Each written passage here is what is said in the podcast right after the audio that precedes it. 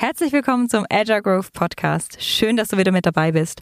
Heute geht es um das Thema Ungewissheit.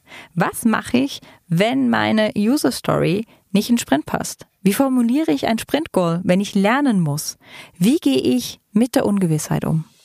Herzlich willkommen zum Agile Growth Podcast, dem Podcast für alle Agile Interessierten mit hilfreichen Ideen und erprobten Werkzeugen, die dich weiterbringen.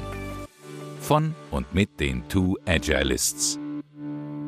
Herzlich willkommen zum Agile Growth Podcast. Hier sind Jasmin und Kai und wir helfen Menschen dabei, die Versprechen agiler Vorgehensweisen in der Praxis einzulösen, ohne IT-Wissen vorauszusetzen. Ja, ähm, heute haben wir ein bisschen interessantes Setup, in dem wir aufnehmen, sonst sind wir ja da ziemlich akribisch in unserem Homeoffice äh, Perfekt Studio irgendwie gebastelt. Heute sind wir in unserem Bus und gucken auf die Zugspitze. Das ist ein sehr schönes Setup zum Aufnehmen, ist auch sehr inspirierend, um über agile Themen nachzudenken, gebe ich ehrlich zu. Aber ein bisschen experimentell und unser Jüngster liegt ja auch noch zwischen uns. Der guckt noch mit großen Augen und denkt sich, was machen Mama und Papa denn da?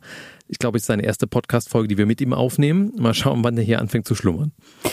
Genau. Und sollte er nicht schlummern und solltet ihr zwischendurch äh, eine dritte Stimme in diesem Podcast hören, dann wäre das unser neugeborener Sohn, der natürlich auch direkt integriert wird bei so einer agilen Familie wie uns. Aber lasst uns zum Thema kommen. Heute haben wir eine ganz besondere Podcast-Folge. Nämlich haben wir einen Themenwunsch bekommen über die Sommerferien. Und ich lese euch diese E-Mail einfach ganz kurz vor. Und Kai und ich führen dann ein Gespräch über diese E-Mail. Genau, und über diesen Themenwunsch. Ich, wir haben schon mal kurz drüber gesprochen und wir fanden es sehr inspirierend.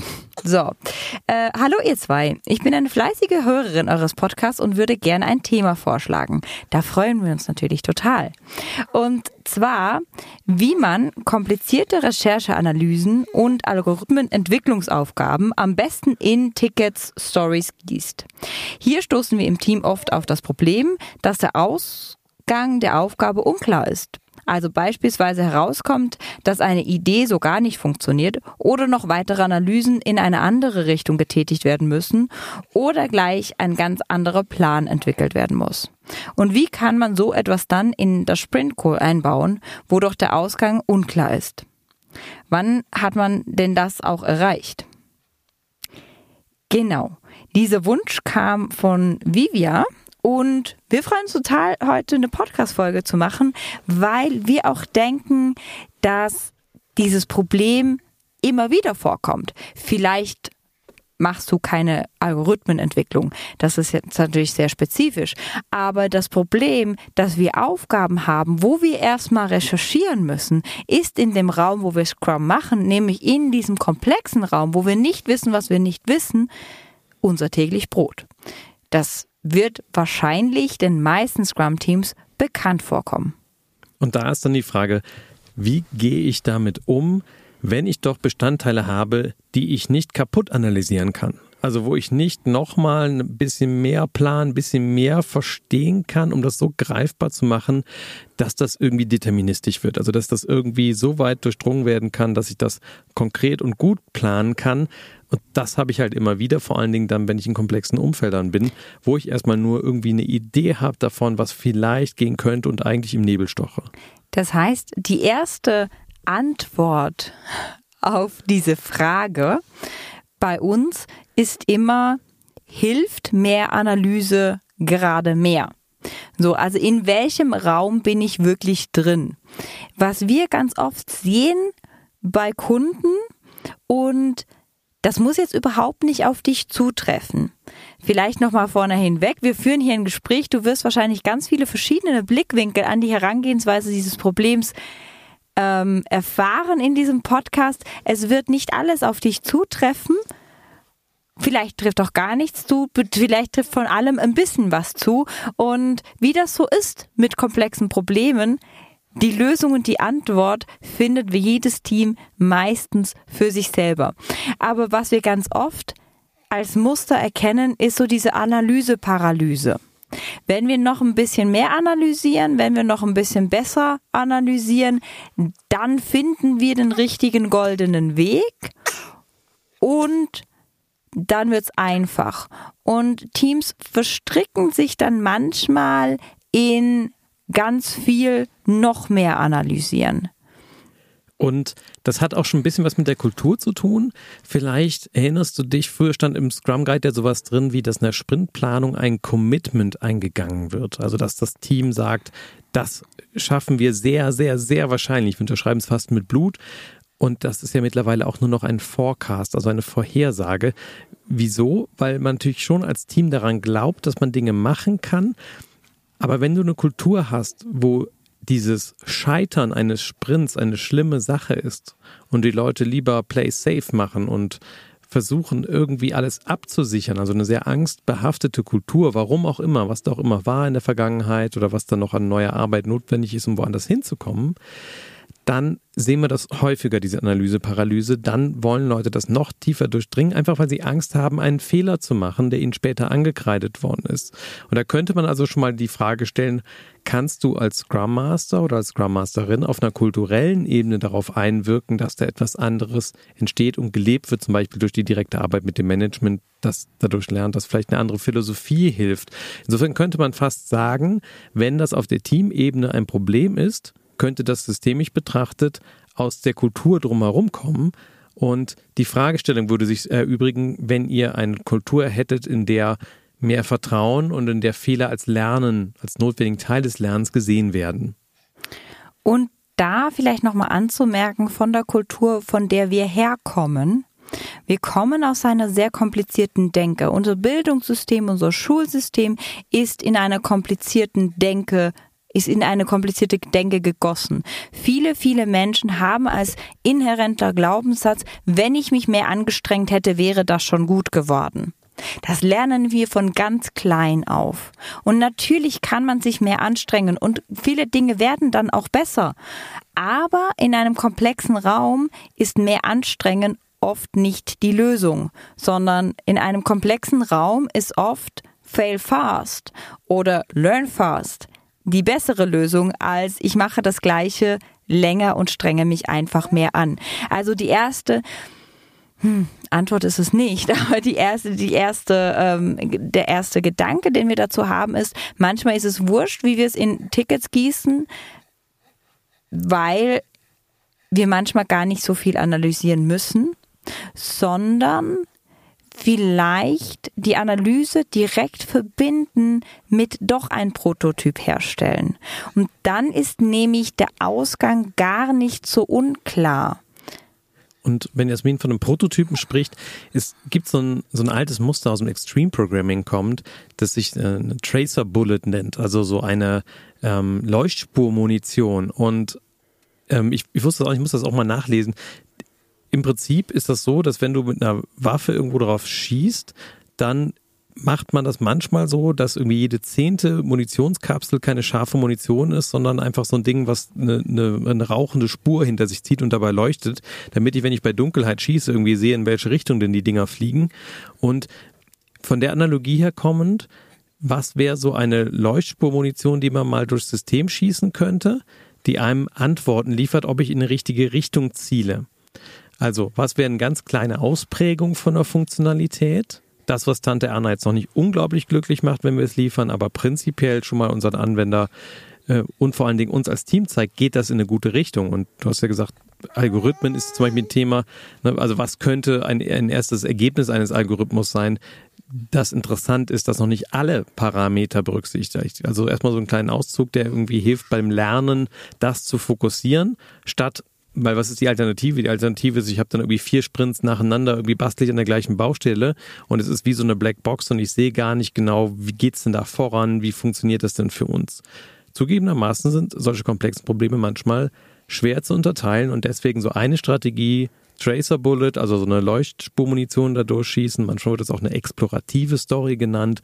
Also eine, die nicht unbedingt unseren Anwender so glücklich macht, aber die dem Lernen des Teams dient. Die wollen wir selten haben, zugegebenermaßen.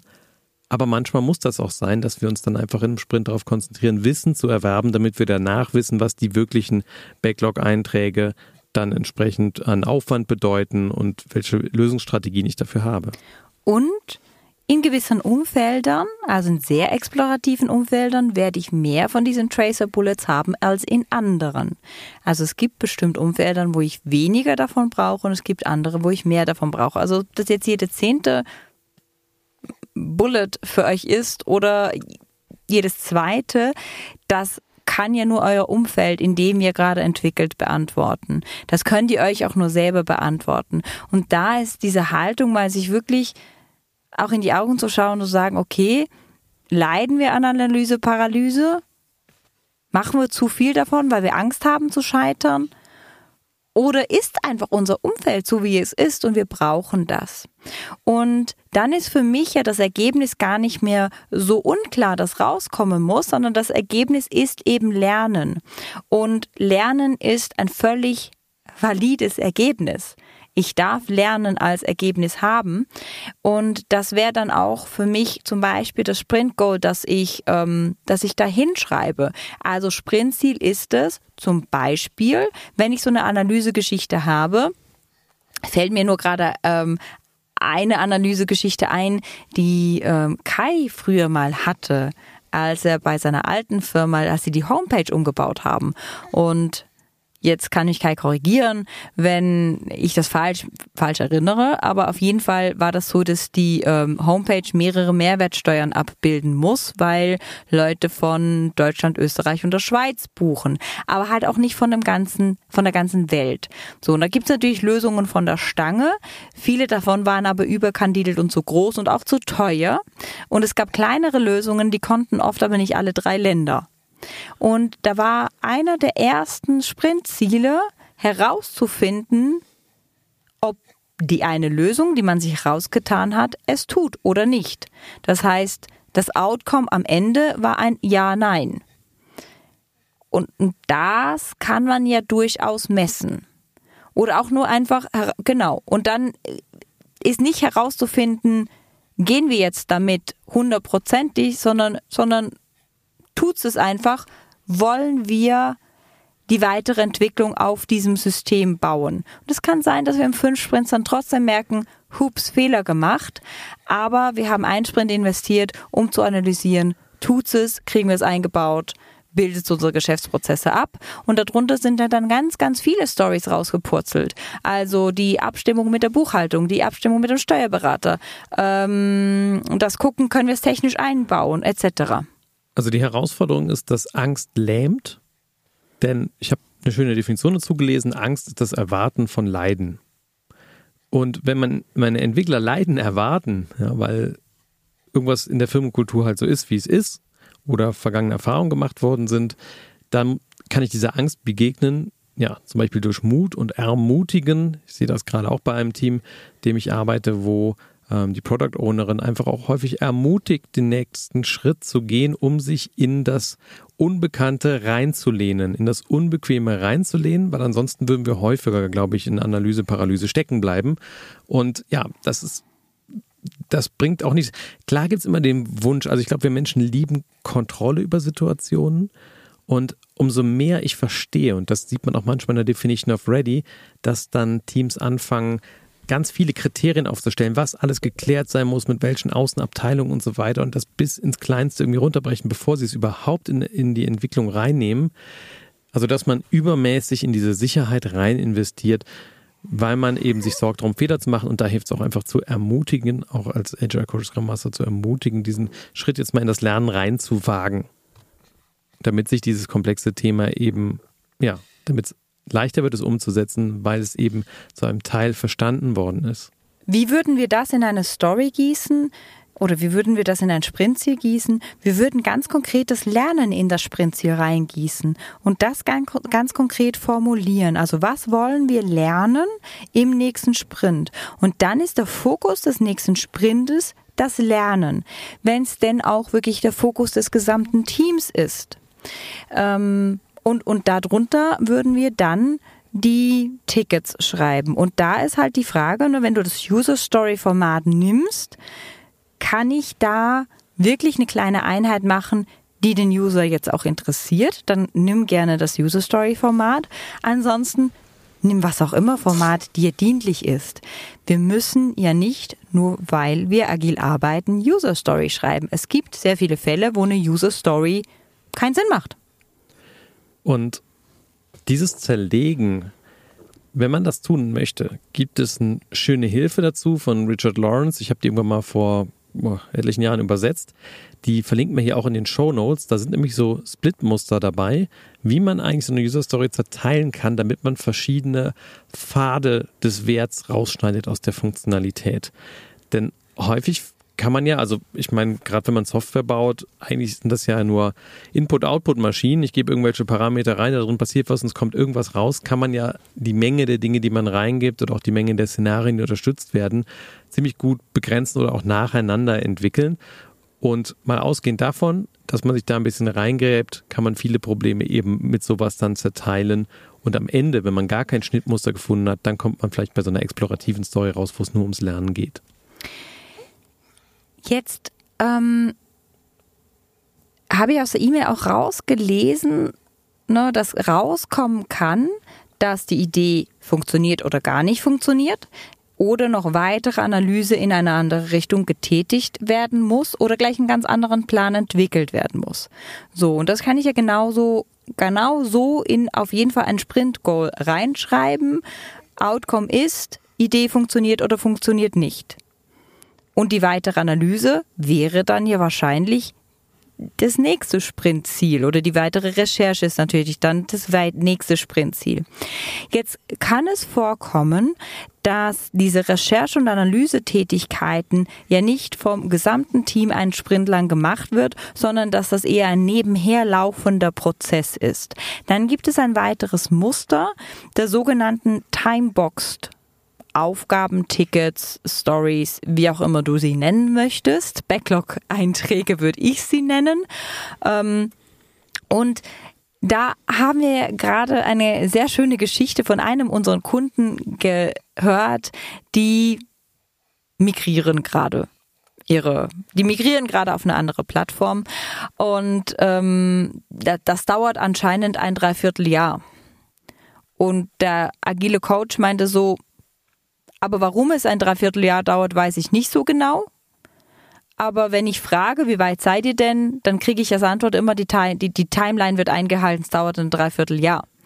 Und das ist so ein schönes Zeichen dafür, der, der agile Coach, der agil meint auch so, Dinge scheinen immer genauso lange zu dauern, wie man ihnen halt Zeit gibt. Und wir haben dem ein Dreivierteljahr gegeben, es dauert jetzt auch ein Dreivierteljahr. Das ist so das Pattern, diese Timebox-Stories auch, wenn ihr sagt, ne, wir haben da eine Rechercheaufgabe, und wenn man die nicht begrenzt, dann wird diese Rechercheaufgabe wahrscheinlich unendlich groß werden, weil man kommt dann von Hölzchen auf Stöckchen. Ich kenne das Beispiel sehr, sehr genau, wenn ich anfange, ähm, einen Vortrag zu schreiben. Dann habe ich eine ne, grobe Idee, grobe Storyline. Ich habe auch zwei, drei Papers, die das schon irgendwie unterstützen und dann fange ich an, noch mehr zu recherchieren und noch mehr zu recherchieren. Und dann ist in dem einen Paper noch mal ein anderer Verweis und dann lese ich das andere Paper noch und dann lese ich das dritte Paper noch und dann lese ich das vierte, fünfte, sechste und zwanzigste und dreißigste noch. Und früher habe ich das immer im Urlaub gemacht, zum Leidwesen meiner gesamten Familie. Kai grinst mich gerade an. Ähm, ich kann mich noch erinnern, wir waren in ich glaube Big Sur. Äh, wunderbare Umgebung, wunderschöne Landschaft, traumhaftes Bed and Breakfast, äh, Airbnb und ich habe da auf der Ter Terrasse Paper nach Paper nach Paper recherchiert und habe immer eine miesere Laune gekriegt, weil ich das Gefühl hatte, der Vortrag ist immer noch nicht gut genug.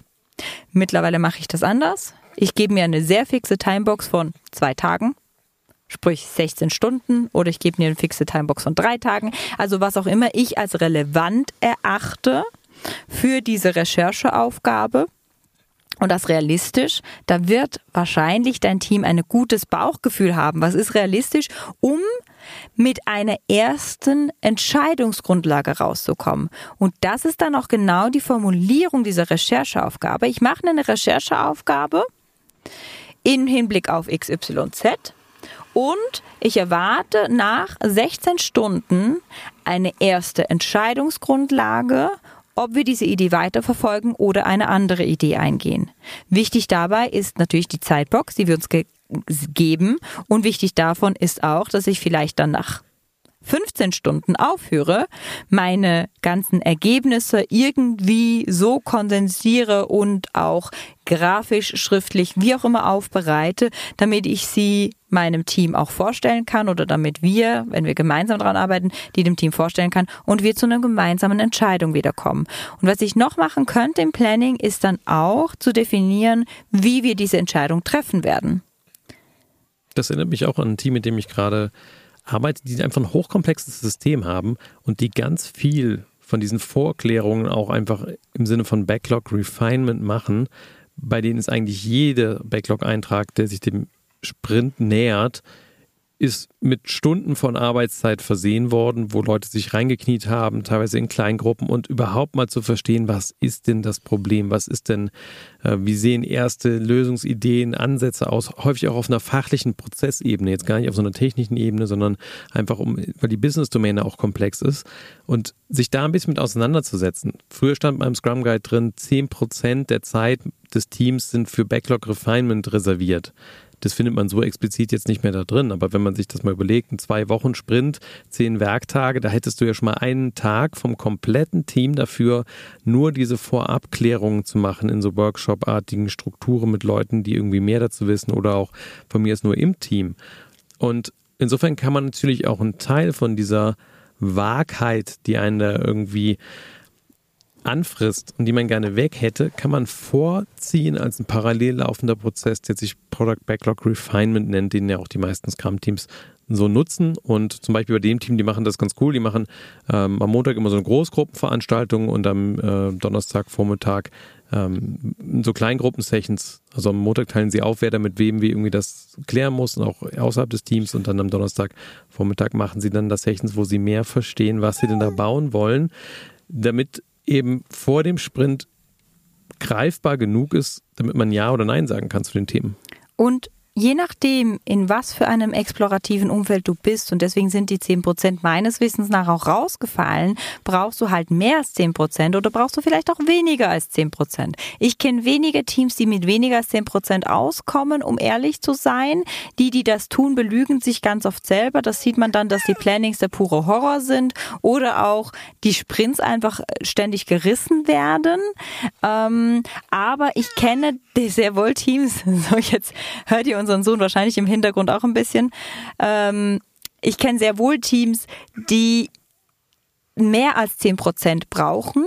Und da sind eben diese Timebox-Aufgaben eine ganz gute Möglichkeit zu sagen, okay, da wollen wir jetzt rein investieren, wir wollen das jetzt aber auch irgendwie in unser Backlog gießen, dann machen wir da eine Timebox-Aufgabe rein, wo wir sagen, okay, ähm, in 16 Stunden, in 32 Stunden, in was auch immer an Stunden, die müssen wir dann natürlich auch einfach nachverfolgen und wirklich aufschreiben, egal wie ihr die macht, ob ihr die trackt, ob ihr äh, die auf den Zettel schreibt ob ihr mit Lego-Klötzchen, wenn jede Stunde vorbei ist, ein Türmchen baut, habe ich auch schon gemacht, äh, hat super funktioniert. Ähm, oder Centmünzen reingeschmissen, weil wir dann genau wissen, okay, so und so viel Geld geben wir dafür aus, ähm, dass danach eine Entscheidungsgrundlage da ist. Also eine Entscheidungsgrundlage verfolgen wir die, die weiter oder investieren wir nochmal mehr Zeit in die Analyse oder müssen wir einen ganz anderen Plan entwickeln? Und der ganz andere Plan entwickeln wäre wahrscheinlich dann auch wieder eine Timebox-Rechercheaufgabe. Ne, die ersten fünf verschiedenen Arten, wie wir jetzt vorgehen, bitte recherchieren und, und Ideation darüber machen. Und ob ich das dann als gesamtes Team mache, ob das zwei im Team machen, ob das eine Kleingruppe macht oder eine alleine, das kommt aufs Team drauf an. So, dann gibt es noch so ein ganz radikaler Gedanke vielleicht passt die Sprintlänge auch nicht. Also wenn ich Schwierigkeiten habe, regelmäßig arbeiten innerhalb von einer Woche, zum Beispiel wenn ich Wochensprints habe, fertig zu bekommen, kann man sich natürlich schon irgendwann auch die Frage stellen, vielleicht brauchen wir dann zwei Wochensprints. Denn die Sprintlänge reflektiert auch so ein bisschen die Fähigkeiten von dem Menschen und der Organisation, in welchem Takt man etwas von Wert liefern kann. Und das kann natürlich je nach Produkt und je nach Kontext und je nach Alter des Vorprodukts und Erfahrung der Leute sehr unterschiedlich sein. Und vielleicht ist es dann für alle zufriedenstellender und auch völlig hinreichend für die Business-Domäne, wenn du sagst, alle drei Wochen ist das Ding irgendwie zusammen integriert, nutzbar für einen Kunden dargestellt. Und dann habe ich einfach etwas mehr Zeit, um diese Recherchen zu machen. Ich mache da ein großes Ausrufezeichen dran. Ich glaube, da muss man vorsichtig sein, dass man da nicht, irgendwie nimmt man auch so ein bisschen den Druck runter vom Kessel und kann dadurch die Energie, die dieser Kessel erzeugt, mit so kurzen Sprints dann auch nicht mehr richtig zur Verbesserung nutzen. Also man nimmt so ein bisschen dann auch mit der Zykluslänge etwas weg. Und ich bin eher Freund davon, das etwas länger auszuprobieren und zu schauen, kann ich nicht die Fähigkeiten weiterentwickeln, damit ich schneller liefern kann, weil dann auch einfach schneller Wert geschaffen wird. Auf der anderen Seite war ich auch schon beispielsweise im Banking-Domain, wo wir das System, was wir entwickelt haben, das wollten die Bankenkunden von uns gar nicht alle zwei Wochen haben. Da hätten wir uns komisch angeguckt und gesagt, wie soll ich denn hier meine Leute irgendwie schulen? Das ist mir viel zu häufig. Uns reicht das alle drei Monate, das System zu haben. Dann kannst du zwar immer noch für interne Gründe oder damit du die Integrationsprobleme auflöst, wenn es ein IT-Produkt ist, das kurzzügig machen, aber es hat dann halt eine andere Rahmenbedingung. Und jetzt kommt noch die radikalste Idee der radikalen Idee. Es kann auch sein, dass eure Zykluslänge zu lang ist.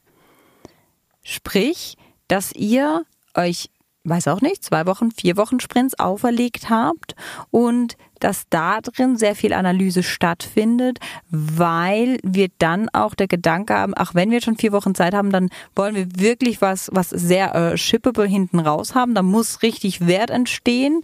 Ähm, dass wir dann einen Anspruch haben, einen ganz, ganz großen. Es könnte sein, dass wenn ihr diese Zykluslänge verkürzt auf eine Woche, dass dann diese Analyseaufgaben auch wieder kleinteiliger werden. Wir kleinteiliger werden in den Entscheidungen, die wir treffen, welchen Weg wir gehen und wir dadurch sehr viel schneller und mehr lernen. Ich weiß nicht, ob ihr meinen Gedanken danach vollziehen könnt, aber das habe ich auch schon erlebt, dass die Zykluslängen einfach so lang waren, dass die Analyseaufgaben oder diese Entscheidungen, gehen wir rechts oder links, Hü oder Hot, die wurden dann so vor, vor uns hergeschoben und wir hatten dann auch immer das Gefühl, auch wir müssen es irgendwie in, in eine Story gießen, was dann hinten beim Kunden rauskommen soll und so. Und das, das war, das, es hat alles irgendwie nicht funktioniert. Und als wir dann kleiner geworden sind mit unserem Sprint, als wir dann eine Woche lang geworden sind mit unserem Sprint, dann war das für alle auch klar, dass in einer Woche wir nicht die Welt neu erfinden werden. Und wir hatten halt wirklich kleine, kleine Funktionalitäten, kleine Entscheidungen, die wir in dieser Woche getroffen haben. Und wir haben so viel, viel schneller gelernt. Das heißt, in einem hochexplorativen Umfeld, wo ich ganz viel lernen muss, muss ich manchmal auch einfach wirklich, wirklich kurze Sprints machen. Und damit sind wir, glaube ich, am Ende unserer Folge. Ich fasse nochmal zusammen, was unsere Ideen waren. Das eine war der Haltungscheck. Warum muss ich das in ein Ticket gießen? Warum, was, was ist der Anspruch daran? Warum muss ich das in ein Sprint-Goal äh, gießen? Was, was ist der Anspruch, dass man nicht weiß, was hinten rauskommt, was ist da schwierig daran? Weil in einer komplexen Welt ist es eigentlich normal, dass wir nicht wissen, was hinten rauskommt. Es ist einfach unsere beste Idee, die wir hatten zu Beginn der Planung und vielleicht stimmt sie nicht. So, das ist das eine, der Haltungscheck, in welcher Kultur bin ich unterwegs und leiden wir schon Analyse, Paralyse oder, oder auch nicht. Die zweite Idee, die wir vorgestellt haben, kam aus dem Extreme Programming, nennt sich Tracer Bullet. Das heißt, die kleinste Möglichkeit, eine Rauchspur zu ziehen durch mein System durch, die vielleicht unseren Kunden nicht zufriedenstellt, aber doch einmal durchs System durchgeht, um einfach Licht ins Dunkle zu bringen. Die dritte Idee ist die der Timeboxed Stories, wo ich wirklich sehr timeboxed das Lernen in den Vordergrund stelle und da meine Story drumherum mache und auch eine Zeitbox gebe. Vierte Möglichkeit ist rauszufinden, wie viel Refinement-Aufwand brauchen wir wirklich und das einfach als Normalität anzusehen, dass in einem komplexen System brauchen wir diesen Refinement-Aufwand und wir planen entsprechend und wir hatten auch nochmal, wie gieße ich das in das Sprint Goal rein, nämlich indem ich wirklich das Lernen als Outcome in dem Sprint Goal dann ähm, darstelle und das als Outcome auch akzeptiere. Dass in einem komplexen System kann Lernen ein völlig valides Outcome sein. Damit hoffen wir, dass wir dir geholfen haben oder ein paar Anregungen mit auf den Weg gegeben haben. Wenn du Anregungen hast, dann schreib uns gern auf LinkedIn und wir schauen, wie wir das in eine Folge gießen können oder dir direkt antworten. Und wir hören uns ganz bald wieder hier im Agile Growth Podcast.